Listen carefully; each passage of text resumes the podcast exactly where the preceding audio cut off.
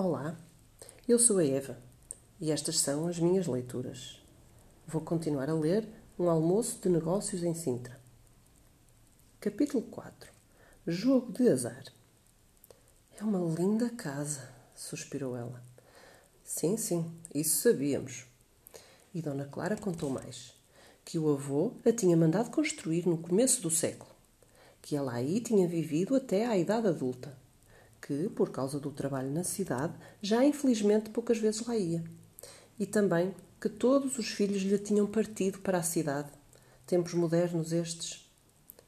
Uma casa tão linda, suspirou de novo, como se lhe fosse tremendamente difícil desfazer-se dela.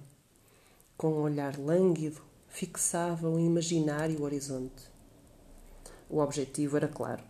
Ela queria mais, de sinal. Não sei se na compra de uma casa na Holanda as coisas se passam tal como aqui. Eu lá não comprava casa todos os dias. Mas em Portugal é assim. Dá-se um sinal ao fazer-se um contrato promessa. E o resto da importância é pago a quando da transação definitiva, com a condição de. Isso na Holanda é, se bem entendo, diferente. O vendedor possuidor poder ainda eximir-se do acordo caso devolva ao aspirante comprador no período entre o contrato promessa e o definitivo o dobro do sinal. Uf! É-me preciso esta explicação toda, visto assim se perceber, porque não tínhamos problema em dar um sinal maior. Quanto maior ele fosse, mais difícil para o outro retirar-se do negócio. Para mais, não se nos pedia nada por aí além. Oh, sim, sim, protestávamos nós com algum teatro. Dar mais de sinal está bem, era talvez viável até, mas nesse caso gostaríamos de entrar já para ela, para a linda casa, como gesto de boa vontade, está vendo? Não dissemos à senhora que era mesmo preciso instalarmos-nos lá, estando nós, neste momento, em questão de casa, como quem diz, de mãos a abanar. Está bom, suspirou Dona Clara, com a generosidade desprendida que se esperava de senhora da sua idade e posição. Mas o mobiliário dela teria de ficar para já. Nisso tinha que ser severa. Ia precisar ainda de encontrar espaço para ele aqui na cidade. Mas combinado, claro, é evidente, nós éramos todos honestos e de confiança e devíamos tornar as coisas uns para os outros o mais cómodas possível. Ah, e, ah, ah, sim, teríamos nós percebido bem que, entretanto, éramos responsáveis pelo seu precioso mobiliário? Durante três meses, vivemos acampados na garagem por falta de espaço. De noite, na nossa improvisada tarimba, vinham os pertences de Dona Clara perturbar-nos os sonhos. Quartos apinhados de armários mastodônticos, cadeirões que projetavam sombras monstruosas, pratas cinzeladas de formas barrocas. Em cada quarto vinha do teto um candeeiro de cobre maciço, meio rústico, meio século de ouro, e nos nossos pesadelos essas lâmpadas balançavam para cá e para lá como numa tempestade antiga num mar pitoresco. De vez em quando Telefonávamos a Dona Clara perguntando se já arranjara sítio para os seus preciosos objetos. Não. O seu secretário encarregado de telefonar para as mudanças estava doente. Não. A empresa de mudanças para onde o secretário havia telefonado só dentro de algumas semanas tinha ideia mais exata da agenda. E com o mobiliário ia tudo bem? perguntava ela, sempre severa. Oh, sim, sim. Está tudo ainda no seu lugar, nem uma riscadela. Secretamente, tínhamos principiado já a reunir as suas maravilhosas antiguidades num dos cantos da casa, de maneira a podermos começar com alguma pintura que desse um ar novo. Havíamos rasgado às tiras alguns lençóis dela para envolver as lâmpadas de óleo de imitação que nos faziam mumices com o seu luxo de cobre amarelo de modo a finalmente podermos dormir algo mais tranquilos. É certo que, ainda e sempre, no chão da garagem. Não obstante havermos banido os maciços móveis de Dona Clara para um dos cantos da casa, não nos era possível ainda desempacotar as nossas caixas da mudança, visto ser cada vez maior, nos quartos agora livres, o trabalho de reboco e pintura.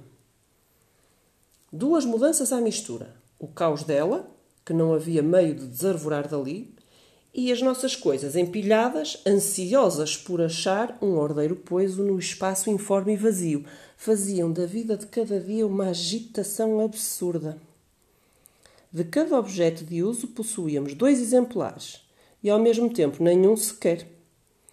Tendo ocultado com um entusiasmo prematuro a escumadeira e a concha de Dona Clara numa frincha entre dois armários, abríamos desatinadamente caixa após caixa, na esperança de, por acaso, topar com a nossa própria escumadeira e a nossa própria concha. Mas nas caixas de cima estavam só, obviamente, os objetos inúteis. Tenta alguém servir a sopa com o imoralista de Gide. Passados três meses, o prazo combinado para o contrato definitivo, estávamos de novo a visitá-la na cidade. Dona Clara comportou-se com, se possível, ainda mais dignidade que da última vez. Parecia um privilégio poder dirigir-lhe a palavra. Assinou o contrato com uma garatuja desenvolta. A garatuja de uma dama que vê na venda da casa paterna um a fazer de rotina pareceu-lhe uma violência aos bons costumes sugerirmos-lhe que agora era mais que chegado o momento de vermos retirados os móveis dela. Ah, certo, fez com o queixo, abstraída. Quando usamos nós, ainda com incrível atrevimento? Ah, daqui a uns diazitos, convinha-nos, respondeu ela com um olhar para o buraco da porta, como se nada mais desejasse do que ver-nos evolar-nos num fiozinho de fumo. Ai, daqui a uns diazitos, sim, convinha-nos a matar, balbuciamos. Quando, após uma viagem de várias horas, mais rápida do que tínhamos na ideia, chegámos à casa, haviam os homens das mudanças dela acabado mesmo o carregamento do mobiliário. O condutor do caminhão estava já ao volante, pronto a arrancar, ainda a trocar duas palavras com um indivíduo da aldeia, o antigo guarda da casa de Dona Clara. Foi mesmo uma casualidade conseguirmos evitar que um último homem desaparafusasse todos os lampiões do portão de entrada. Objetos fixos, não é verdade? Dona Clara escolhera exatamente o dia em que tinha 100% a certeza de estarmos ausentes. Até os ladrilhos do chão e os pregos arrancados queria levar. Era por isso que tinha esperado tanto com a mudança. O nosso espanto, com tão tremenda desconfiança, deu rapidamente lugar a um alívio pelo despejo da casa. Mil graças! Os candeeiros de óleo embrulhados a Cristo tinham desaparecido. E se adoçava a falta de todos aqueles ganchos de roupa, depósitos de cinza e bacias. Só muitos meses depois viemos a saber que Dona Clara era viciada no jogo e que tinha dívidas no Casino Estoril. Com o nosso sinal, tinha querido fazer dinheiro para pagar-nos a dobrar. Tinha deixado ficar os móveis, visto contar poder ainda há tempo mandar-nos dar uma volta. Nunca tivera a intenção de vender. Devemos a nossa casa a ter funcionado a roleta a favor da banca. Passado outro mês, chegou-nos uma carta do advogado de Dona Clara, em que se nos exigia uma indemnização astronómica, uma quantia de oito zeros, bom, vá lá, portugueses, pela presença de uma, uma só, riscadela num armário antigo. Sobre os lençóis rasgados às tiras, nem uma palavra.